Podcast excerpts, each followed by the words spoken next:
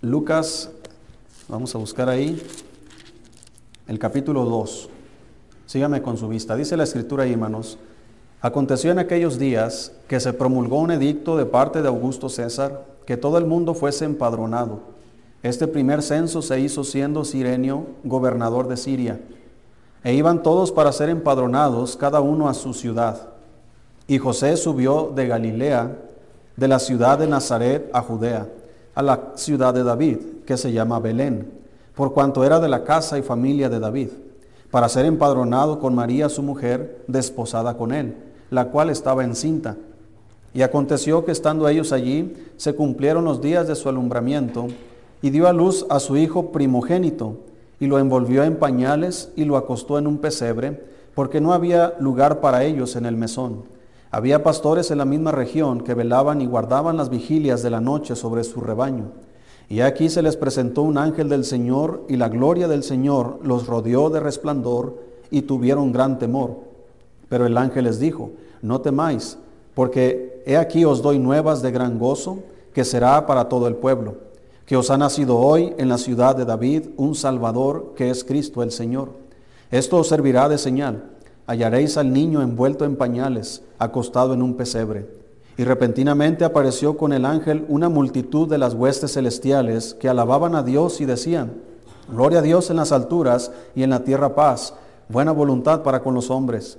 Sucedió que cuando los ángeles se fueron de ellos al cielo, los pastores se dijeron unos a otros, pasemos pues hasta Belén y veamos esto que ha sucedido y que el Señor nos ha manifestado.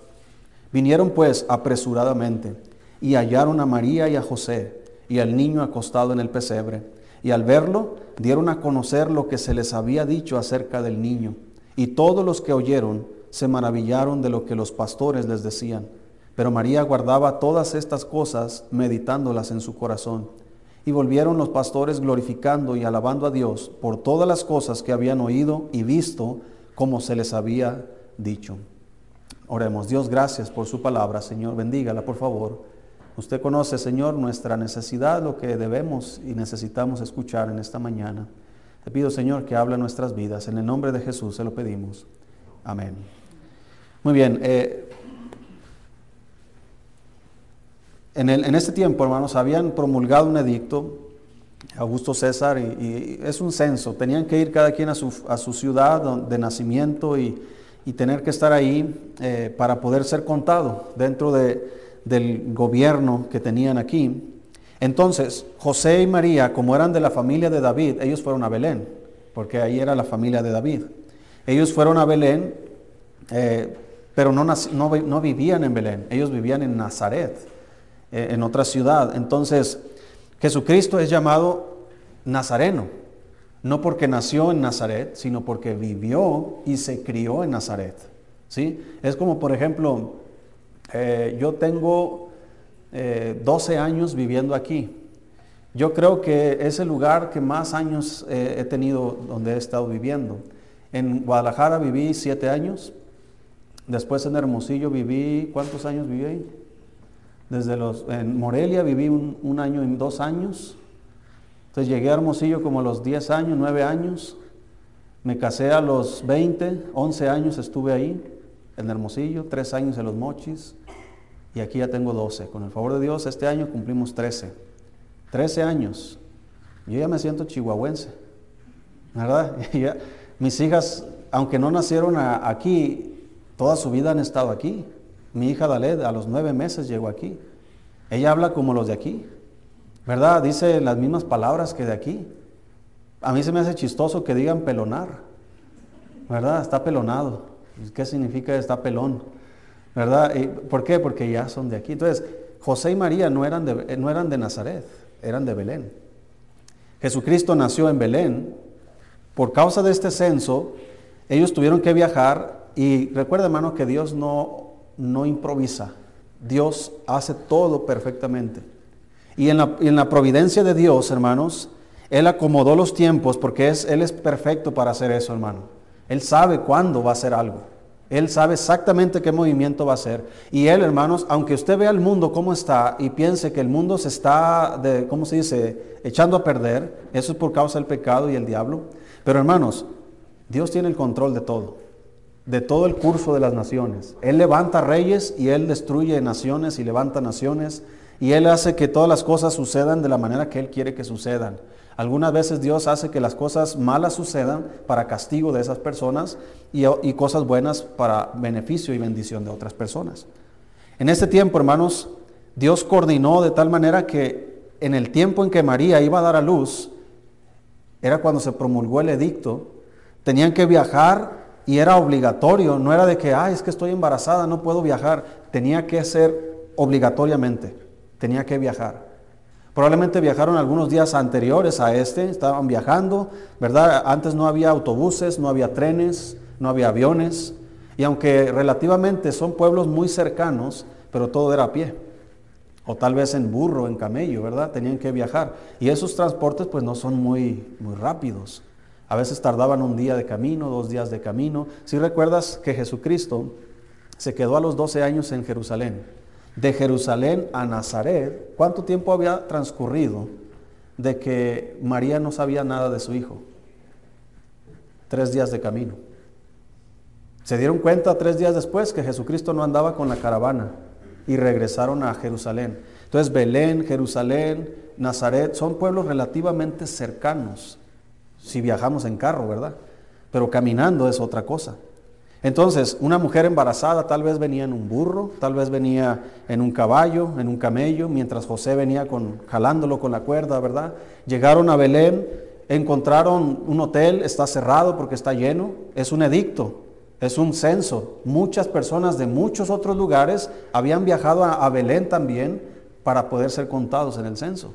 Así que los hoteles estaban llenos. Si se da cuenta, hermano, que en estas fechas hay muchos carros que no son de aquí, en las calles. ¿De dónde son? Que vienen de Texas, que vienen de Colorado, que vienen de California, Nuevo México. Mucha gente viene de Estados Unidos, ¿verdad? Y vienen a visitar a sus familiares, vienen a pasar a la Navidad, Año Nuevo aquí en México.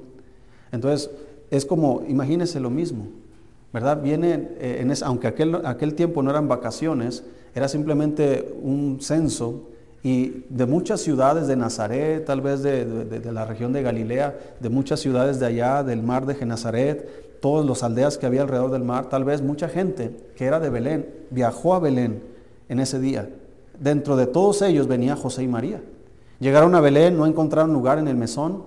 El mesón es como un tipo de, hotel que usaban aquel tiempo para, para hospedarse. Si recuerda la parábola del buen samaritano que Jesús dice que el buen samaritano llegó y le dijo al mesonero, cuídamelo, ¿verdad? Y le dio ahí dinero y le dijo, si gastas de más, cuando vuelva yo te lo voy a pagar. Entonces el mesonero es el que administra el mesón o el hotel o un tipo de casa donde llegaban gentes y se hospedaban. Entonces ellos llegaron a un mesón, no había lugar, llegaron a otro tal vez, no había lugar. Y así que llegaron, hermanos, y era probablemente de noche, no había lugar donde vamos a dormir. Tal vez no tenían familiares, porque ¿a dónde hubiera llegado usted? La gente que viene de Estados Unidos no viene a rentar hotel aquí a México, viene con su familiar, se queda con su tía, con su mamá, con su abuelita, en la casa de ellos. ¿Cómo, cómo están las casas de mucha gente ahorita? Eh, duermen en la sala, duermen en la cocina, ¿verdad? Se llena, ¿por qué? Porque no van a ir a buscar un hotel. Entonces, pero José y María probablemente no tenían familiares ahí en Belén, porque su, vida es allá en, Nazaret. Entonces, la única opción que les dieron en un mesón es el establo, donde la gente que llegaba es como si fuera el estacionamiento de hoy día de un hotel, ¿verdad? Hoy día llega la gente, estaciona sus vehículos en el estacionamiento y ellos están en el hotel. En aquel tiempo no había automóviles, pero tenían sus animales. Entonces, el mesón, hermanos, tenía cuartos, habitaciones para las personas, pero tenían establos para sus animales, donde podían comer, donde podían alimentarse, podían dormir, donde podían estar seguros para que no anduvieran en las calles sueltos. Pues ese era el único lugar disponible en el establo donde José y María podían estar. Y la cosa era más apremiante, hermanos, porque ya estaba dando a luz, ya le vinieron los dolores Ya no hay, ya no hay tiempo para ir a, un hospital si había alguno por ahí. Ya no había tiempo de buscar una partera tal vez. Iban a ser ya. Así que el mesonero, yo creo rápido en la urgencia, miró a la mujer, a María, tal vez con los quejidos, ¿verdad? Con el dolor, como una mujer. Usted sabe, hermana, cuando usted dio a luz, ¿verdad? Los dolores que vienen. Tal vez ella en la desesperación, no hay lugar, ¿dónde van a ser mi hijo? Rápido acomodaron allá un pesebre, tal vez le pusieron paja ahí, unas cobijas, y ahí nació el Señor. Mientras todo eso sucedía, hermanos, allá en el campo había unos pastores que estaban cuidando sus ovejas. Muy probablemente estos pastores eran los que cuidaban los rebaños de, para ser sacrificados. Esos rebaños que tenían eh, para ser sacrificados en el templo deberían ser perfectos, sin mancha, tenían que ser cuidados de una manera muy diligente. No podían pasar por alto ningún animal que se extraviara. No podían pasar por alto algún animal que estuviera herido, porque eran animales exclusivamente para el sacrificio. Muy probablemente estos pastores eran parte del servicio levítico, no lo sé, pero lo que sí sé es que estaban ahí en ese día. Estaban pastando, estaban cuidando sus ovejas y de repente, hermanos, se les apareció un ángel y les dio la noticia de que Cristo iba a venir y que, eh, había nacido. Y dice la Biblia, hermanos, que ellos se atemorizaron. ¿Cuántos de ustedes se atemorizaron, eh, tuvieran temor si se les apareciera un ángel? No, no, yo, yo estaría bien contento, bien feliz, ¿verdad? no, yo, yo estaría bien, hasta le tomaría fotos, porque ahora sí podemos tomarles fotos, en aquel tiempo no podían, ¿verdad? Una selfie con el ángel, ¿verdad? Y para, para recuerdo. Hermanos, si usted lee los ángeles, como lo describe la Biblia en el Antiguo Testamento, usted va a tener la razón por el cual se atemorizaron. Hay ángeles que tenían cuatro alas, alas una cabeza de león, otra de, de humano, de, de ciervo, ojos por todas partes, como que ya no se ve bonito, ¿verdad? se atemorizaron ellos. Hoy día, cuando escucho esas historias de que se les apareció un ángel y, lo cuentan como si fuera tan hermoso, cuando vemos en la Biblia que cuando se les aparecían ángeles tenían temor. Entonces, hermano, estos pastores se les aparece un ángel, dice en el versículo, versículo 9, dice, y aquí se les presentó un ángel del Señor, y la gloria del Señor los rodeó de resplandor, y tuvieron gran temor. Fíjate lo que está sucediendo, hermano. Se les aparece un ángel y la gloria de Dios los rodea a ellos de un resplandor. Esto me da, eh, se me viene a la mente cuando Jesucristo fue transfigurado delante de Pedro, Juan y Jacobo. Dice la Biblia que su rostro se puso eh, así como una luz, sus ropas blancas iluminadas. ¿Y qué hicieron? Pedro, Juan y Jacobo tuvieron temor. Y se apostraron delante de Cristo y el Señor les dijo, no temáis. Esa es la gloria de Dios, el resplandor de la gloria de Dios. Los, pastores están tal vez ahí sentados en un palo, ¿no? O en unas piedras ahí en el monte, cuidando sus ovejas, eh, en, la, vigilia de la noche. están las estrellas, ¿verdad? Eh, tal vez no sé, a lo mejor pienso, ¿verdad? Si conectamos las dos historias de los pastores y de los magos, tal vez ellos vieron la estrella que pasó por ahí, ¿verdad? Y, ni cuenta se dieron, o, nada más, mira la estrella que va ahí, ¿verdad? Y tal vez vieron la caravana de los magos que iba pasando por ahí por el rancho, no sé. Pero lo que sí sé es que estaban ahí en esa noche, hermanos, estaban observando y de repente un ángel se les aparece y el resplandor de la gloria de Dios alrededor de ellos. Algo bueno va a pasar. Versículo 10. Pero el ángel les dijo, no temáis, porque he aquí os doy nuevas de gran gozo, que será para todo el pueblo. Estas noticias, ¿para quiénes eran? Para todo el pueblo. No era nada más para los pastores. No es nada más, a ver pastores, nomás me voy a parecer a ustedes porque ustedes son tan privilegiados que nada más ustedes van a escuchar esto. No, quiero que escuchen esto porque esta noticia es para todo el pueblo, es para todas las personas. Versículo 11, ¿cuál es la noticia? Que os ha nacido hoy en la ciudad de David un Salvador que es Cristo el Señor. Esto servirá de señal. Y esto me gusta, hermano.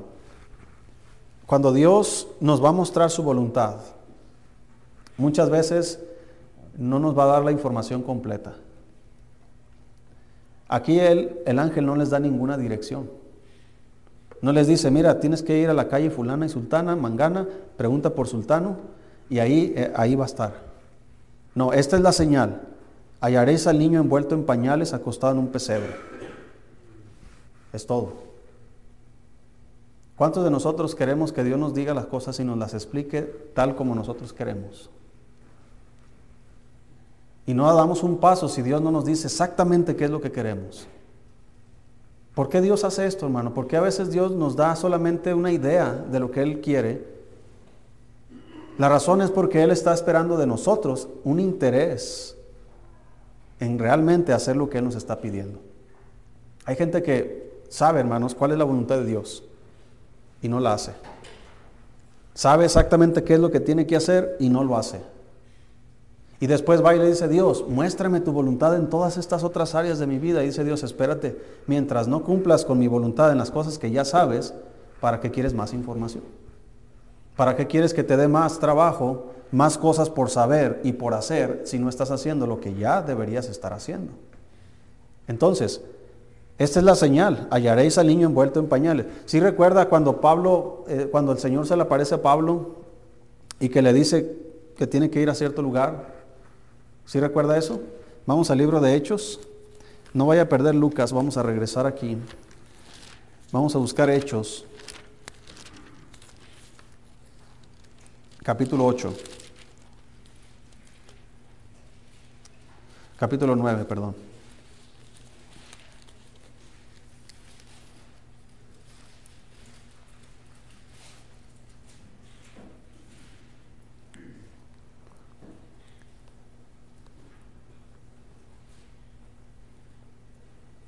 Si estamos ahí. Dice en Hechos 9, versículo 6, se le aparece el Señor y dice, él temblando y temeroso dijo, Señor, ¿qué quieres que yo haga? Y el Señor le dijo, levántate y entra en la ciudad y se te dirá lo que debes hacer. ¿Cuál es la, eh, cuál es la, la instrucción? Levántate y entra a la ciudad. ¿A qué parte de la ciudad? ¿A dónde? ¿Voy a llegar a, un mesonero? ¿Voy a llegar a un hotel? ¿Voy a llegar a una casa? ¿Con quién? ¿Dónde me voy a quedar? Hermano, la Biblia no dice, solamente dice que se levanta, entra a la ciudad, pero a, otro discípulo, dice en el versículo 10, había entonces en Damasco un discípulo llamado Ananías, a quien el Señor dijo en visión, Ananías, y él respondió, heme aquí, Señor. Y el Señor le dijo, levántate y ve a la calle que se llama derecha y busca en casa de Judas a uno llamado Saulo de Tarso, porque aquí él ora. A, este hombre, Ananías, sí se le da una dirección. Dios le, le, está mostrando la voluntad para Ananías y le dice, ¿sabes qué, Ananías? Quiero que te levantes y quiero que vayas y entres a la ciudad, a la calle que se llama la derecha, y vas a buscar ahí a uno que se llama Judas, eh, eh, en la casa de Judas vas a buscar a uno que se llama Saulo de Tarso. Instrucciones precisas. Ahora, tampoco le dijo entre qué calles están. ¿Verdad? Yo digo en la iglesia, la iglesia está en la calle Francisco y Madero entre la 19 y la 21. Esa es la dirección de la iglesia. Das una dirección de, de, algo que te va a llegar un paquete y ahí tienes que poner calle fulana sultana entre fulana y sultana, número tal instrucciones precisas. Porque el, de la paquetería no va a llegar exactamente, hasta tienes que decirle qué color es tu casa, si, está un árbol, si está un carro tirado de afuera, ¿verdad? O si tienes perros o lo que sea. Tienes que dar una señal de a dónde vas a llegar. Pues a Ananías sí se le dio una instrucción y sí se le dio una dirección. Ve a la calle fulana y busca en la casa de fulano, vas a encontrar a Saulo. Pues a los pastores, hermano, no se les dijo eso. A los pastores simplemente se les dijo, esto servirá de señal. Y me gusta que use esta palabra, esto os servirá de señal. Es decir, pon atención. Hallaréis al niño envuelto en pañales, acostado en un pesebre. Versículo 13. Estamos en Lucas 2, versículo 13. Y repentinamente apareció con el ángel una multitud de las huestes celestiales que alababan a Dios y decían, Gloria a Dios en las alturas y en la tierra paz, buena voluntad para con los hombres. Sucedió que cuando los ángeles se fueron de ellos al cielo, los pastores se dijeron unos a otros, pasemos pues hasta dónde? Hasta Belén. Y veamos esto que ha sucedido y que el Señor nos ha manifestado. Ellos no le dijeron, oye es ángel, pero, pero ¿cuál calle es? Oye es ángel, ¿en, cuál mesón está? Conozco el mesón fulano, el mesón sultano, ¿verdad?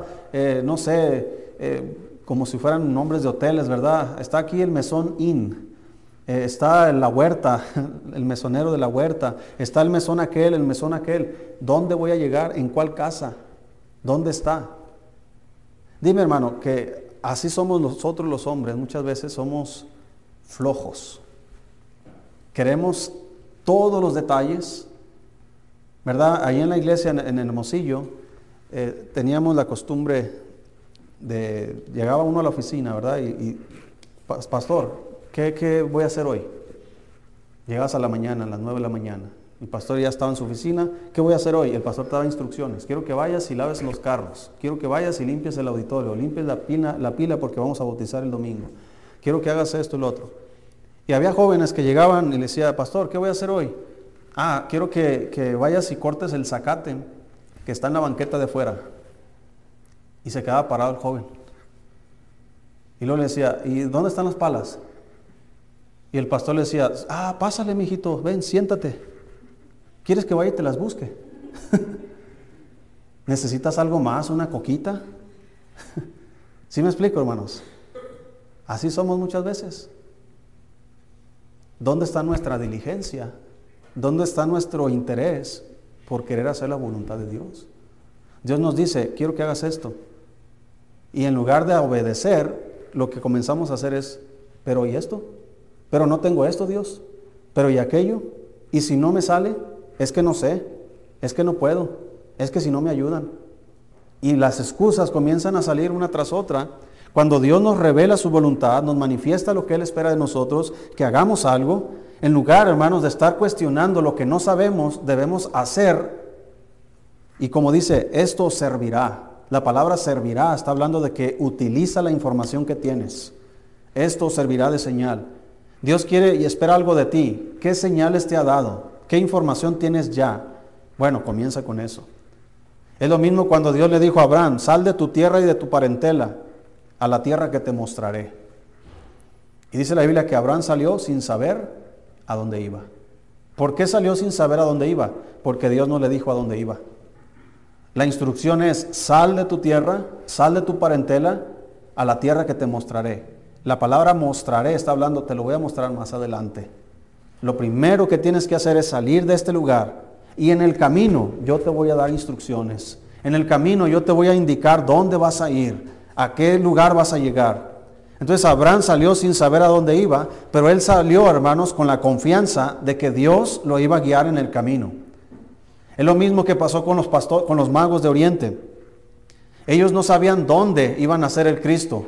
Solamente habían visto la estrella, habían estudiado las profecías y cuando llegaron a Jerusalén le preguntaron a Herodes, ¿dónde está el Cristo que ha nacido? ¿Dónde está el rey de los judíos? ¿Por qué llegaron a Jerusalén? Ellos ignoraban que Cristo iba a nacer ¿dónde, hermanos? En Belén. Se equivocaron de ciudad. Pero muy probablemente es porque ellos estaban siendo guiados por la estrella y probablemente pasó por Jerusalén y cuando llegaron a Jerusalén ellos pensaron tal vez, bueno, si Jerusalén es la capital del país, es el lugar donde está el palacio, muy probablemente Cristo nació en un palacio. Cristo nació en un mejor lugar. Pero llegó y todo el mundo ignoraba la información.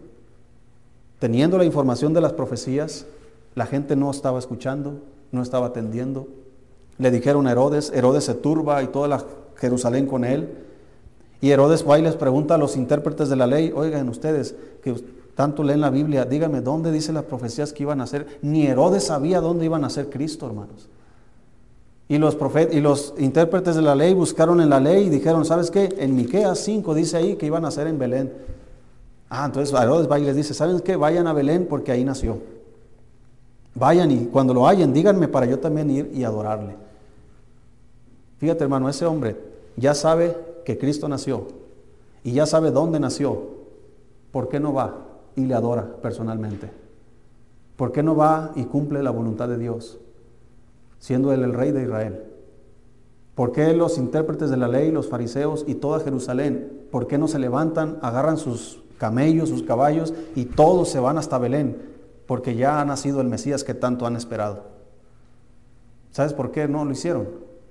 Porque a ellos no les interesa la voluntad de Dios. Saben lo que tienen que hacer y no la hacen. ¿Cuánto cristiano hay, hermanos, en las iglesias así? Saben lo que deben hacer y no lo hacen. Porque no tienen interés en Dios. Solamente tienen interés de que Dios tenga interés en ellos. Tienen el interés de que Dios se preocupe por sus necesidades, por sus problemas, por sus enfermedades. Es Dios quien me tiene que servir a mí. Es Dios quien me tiene que cuidar a mí. Es Dios quien tiene que hacerlo. Yo me voy a sentar y voy a y que Dios me traiga una coquita y me diga qué más necesito. Eso es lo que muchos cristianos quieren hacer. Pero Dios no lo va a hacer, hermano. Dios nos da instrucciones, nos da mandamientos, nos manifiesta su voluntad porque Él quiere que hagamos su voluntad. Pero hay veces que no nos da la información completa. Simplemente, como les dijo a los pastores, esto les servirá de señal. Ustedes investiguen dónde. Pero esta es la señal. ¿Van a hallar al niño envuelto en pañales? ¿Sí? Acostado en un pesebre. Es todo lo que les voy a decir. Los pastores, en lugar de cuestionar en dónde, ellos se levantan y entran a Belén y ellos comienzan a buscar, dice el versículo 16, hermanos, Lucas 2.16 dice, vinieron pues, vean la palabra que dice ahí hermanos, apresuradamente. ¿Qué significa esa palabra? Esa, esa palabra es cuando usted le dice a sus hijos, oye, lava los trastes. Y ellos se levantan apresuradamente a lavar los trastes. ¿Verdad que esa palabra no se aplica ahí a nuestros hijos? Mical, levántate y lava los trastes. Ah, le toca a Dalet. Yo ya los lavé en la mañana. Esas historias se ven en todas las familias, ¿verdad? Ve y barre. Ah, ¿por qué yo? En lugar, ¿verdad? Mical barre. Sí, sí, papá, jefe. ¿Verdad?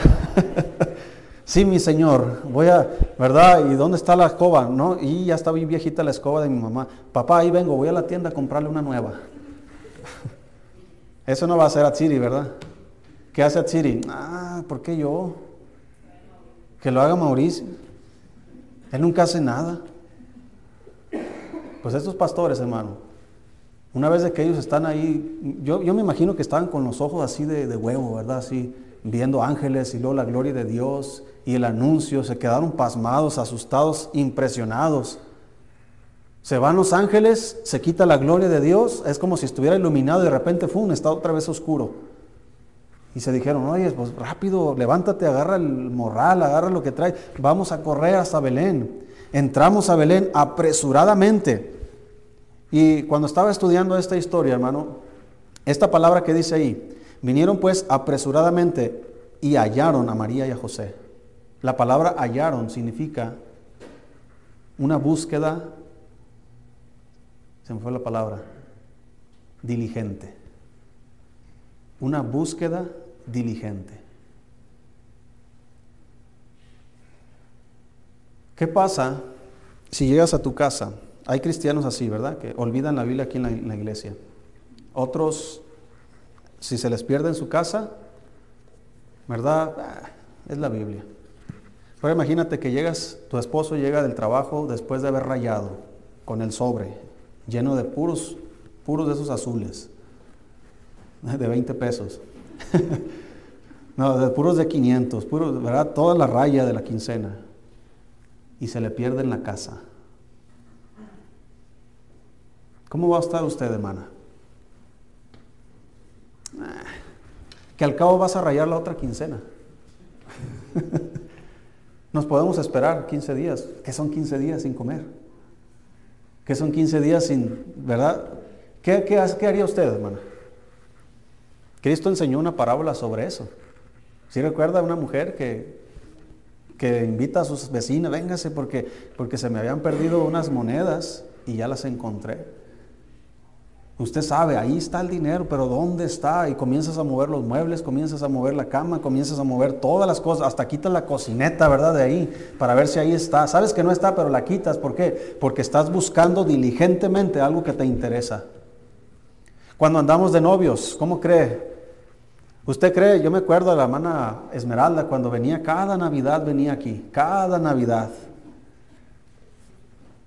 Desde que empezó a venir yo dije, mmm, por alguien viene, por alguien.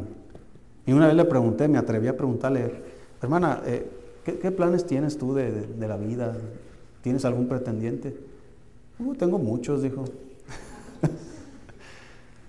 Pero ella estaba pretendiendo.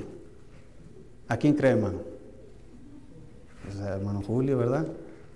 Y ya una vez, la última vez, ya cuando ya confirmé mis sospechas, fuimos creo que un grupo fuimos a los, a los arcos a comer. Salió el hermano Julio de, de, ahí, era de noche, ¿verdad? O de tarde, noche. Y yo vi que la hermana Esmeralda le puso el saco, porque estaba haciendo frío. O una gabardina, no sé qué era, ¿verdad? Y se la puso. Y yo dije, ¿por qué ella le está poniendo a él la gabardina? ¿Se preocupa mucho por su salud? No, es porque ella tenía un interés. ¿Sí me explico, hermanos? Cuando tenemos un interés en algo o en alguien, somos muy diligentes. Gastamos lo que no tenemos. Hermanos Abdiel, quién sabe dónde agarraba dinero para invitarla a la Michoacana, a la hermana Hani. ¿Sí me explico, hermanos? No te importa quedarte sin dinero con tal de que cumplas ese fin de semana, porque imagínate, no tienes dinero y tienes novia.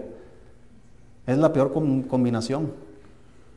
¿Verdad? Y pues, imagínate, te sientes miserable, ¿cómo voy a tener novia y no tengo dinero? Y luego que ella pague, ¿verdad? Imagínate qué vergüenza. Pero tienes diligencia en buscar algo. El que realmente quiere tener éxito en la escuela, ¿sabes qué hace? Diligentemente se pone a estudiar, hace sus tareas, es responsable. El que quiere ahorrar, tiene un proyecto, ya sea construir una casa, comprarse un carro, lo que sea, diligentemente va a estar ahorrando peso tras peso tras peso porque tiene un interés en conseguir algo.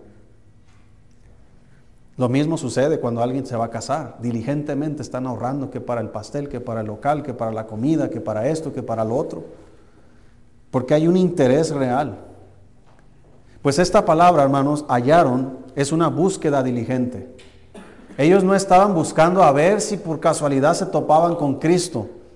Ellos no estaban asomándose ahí en la calle a ver al mesonero, aquel, ¿verdad? Aquel mesón, no, como que no. Y luego pasaban a la otra calle. No, ellos yo creo que se metían y preguntaban, aquí llegó una familia que ha nacido un bebé.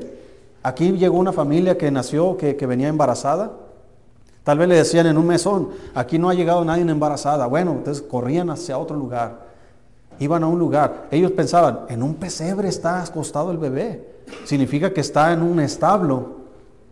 Bueno, los mesones tienen establos, voy a buscar en los... Ellos no llegaron a la puerta principal tal vez en la recepción a preguntar, ellos se iban por la puerta de atrás, donde estaba el establo, donde estaban los animales. Y cuando llegaron al lugar exacto, hermanos, dice la Biblia que hallaron a José y a María y al niño envuelto en pañales. ¿Qué tanto interés tienes tú realmente, hermano? de buscar a Jesús, de buscar a Dios. Nuestras vidas, nuestros hábitos y la forma en cómo utilizamos nuestro tiempo nos dice qué tan diligentes somos en nuestra búsqueda de Dios. Hay veces que tenemos tiempo para todas las cosas menos para Dios. Tenemos tiempo para atender personas y más en este tiempo que vienen familiares de los Estados Unidos. Hay gente que deja de venir a la iglesia porque llegó su tía, llegó su hermano, llegó su papá, llegó fulano de tal. Y no puedo ir a la iglesia porque tengo que atender a mi familia. Yo le pregunto a esas personas, ¿por qué mejor no le dices a tu familia, el domingo voy a la iglesia, los invito? Vénganse a la iglesia, vengan a escuchar un poco la palabra de Dios. Y si no son salvos sus familiares, con más razón, porque pueden venir aquí a escuchar el Evangelio y poder ser salvos. Qué bendición más grande puede haber, hermano, que una familia que venga a ti de lejos, inconversos, tal vez católicos, idólatras, y lleguen a tu casa y tú los invitas a la iglesia y ellos sean salvos. Y se regresen allá a su tierra siendo cristianos. Y tú puedas recomendarles, oye, ya encontré una iglesia allá donde tú vives para que vayas, ¿verdad? Y, y seas fiel ahí. Pero no hay un interés diligente en buscar a Dios. El tiempo que pasas leyendo tu Biblia es, la forma en como, como muestras la diligencia que tienes en buscar a Dios. El tiempo que pasas orando te dice a ti cuánto interés tienes en buscar a Dios. Ellos escucharon una noticia, la voluntad de Dios para el hombre. Ellos no se quedaron sentados con los brazos cruzados esperándose a que amaneciera, porque también somos buenos para eso, hermano. Siempre queremos buscar el tiempo preciso, ¿verdad? A nuestra propia opinión. Por eso dice la Biblia que el que al, viento observa no sembrará. El, flojo dice, el león está en las calles, ¿Verdad? Siempre está buscando la oportunidad, un pretexto para decir, es que no puedo hacerlo ahorita porque mira, ah, mira, está, está nevando. Dice la Biblia que uno de los valientes de David se metió a matar a un león que estaba en un hoyo y estaba nevando. Él no estaba esperándose ahí, ¿verdad? Ah, que, que al cabo el león se va a morir de hambre allá en el hoyo. No, él sabe que sus niños o los niños de sus, de sus familiares o vecinos pueden caer en el hoyo y ese león va a estar vivo por más tiempo porque va a tener alimento.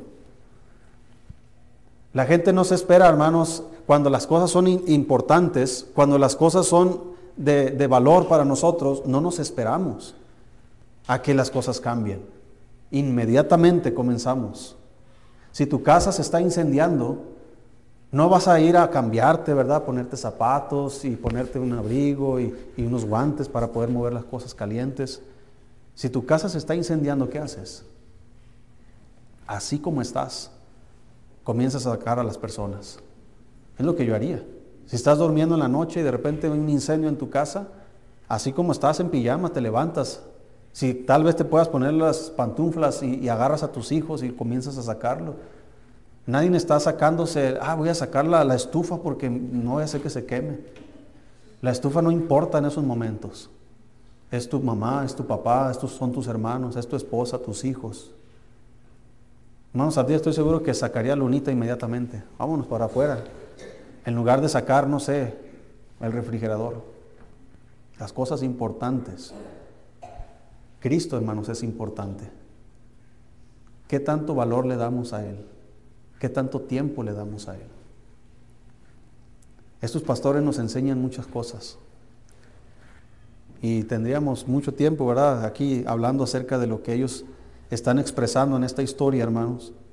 Pero al menos dos cosas yo puedo aprender de ellos aquí. Y una de ellas, hermano, es que ellos, ellos fueron diligentes en buscar a Dios. Y ellos no estaban cuestionándose que no tienen la información necesaria. Esto servirá de señal. Es como si llegas a tu trabajo, ¿verdad? No sé, eh, vas a hacer algo y, tú dices, pero ¿dónde está la herramienta? Bueno, tú volteas, vete, esto te servirá, porque tú eres la herramienta principal. Puedes tener todo el equipamiento, ¿verdad?, más moderno, pero si tú no estás bien, de nada sirve. Así que hermano, el interés de, de nosotros hacia Dios debe crecer. Entre más crece tu interés por Dios, más crece tu interés por la Biblia, más crece tu interés por la iglesia, más crece tu interés, hermano, por la oración, más crece tu interés por el servicio cristiano. Un cristiano que tiene un interés genuino en Jesucristo va a pasar más tiempo aquí, va a pasar más tiempo estudiando su palabra. No va a esperarse a que llegue el domingo para leer la Biblia, la va a leer en su casa, no va a esperarse a que haya una oportunidad de, servir, va a buscar la oportunidad. No esperes que las cosas te lleguen, hermano. Tú mismo de alguna forma haz que las cosas sucedan. Porque así como no podemos nosotros, como dice la Biblia, que el flojo, ¿verdad? El flojo nos enseña muchas lecciones. Que ni aún lleva la comida, ¿qué dice? A su boca. Alguien que no quiere hacer nada para Dios, no va a mover ni siquiera la mano para alimentarse a sí mismo. Y eso está hablando de la Biblia. Porque la Biblia es el alimento del alma. La Biblia no solo de pan vivirá el hombre, sino de toda palabra que sale de la boca de Dios. Tú te alimentas a través de la Biblia. Pero el flojo ni aún llevará la comida a su propia boca. Por eso, hermano, aprendamos de estos pastores. Cuando Dios te dé información, aunque esté incompleta, tú obedece a Dios. En el camino, mientras vas obedeciendo, Dios te va a dar el resto de la información. Y esa búsqueda diligente, hermano, hacia Dios, te va a traer grandes beneficios para tu vida y para tu familia. Eso es lo que podemos aprender de estos pastores. Y tal vez el próximo año, si vuelvo a predicar de eso, a lo mejor Dios nos va a decir, mira, también puedes aprender estas otras cosas. Así que tomemos consejo de su palabra y practiquémosla. Puestos de pie, vamos a orar, hermanos.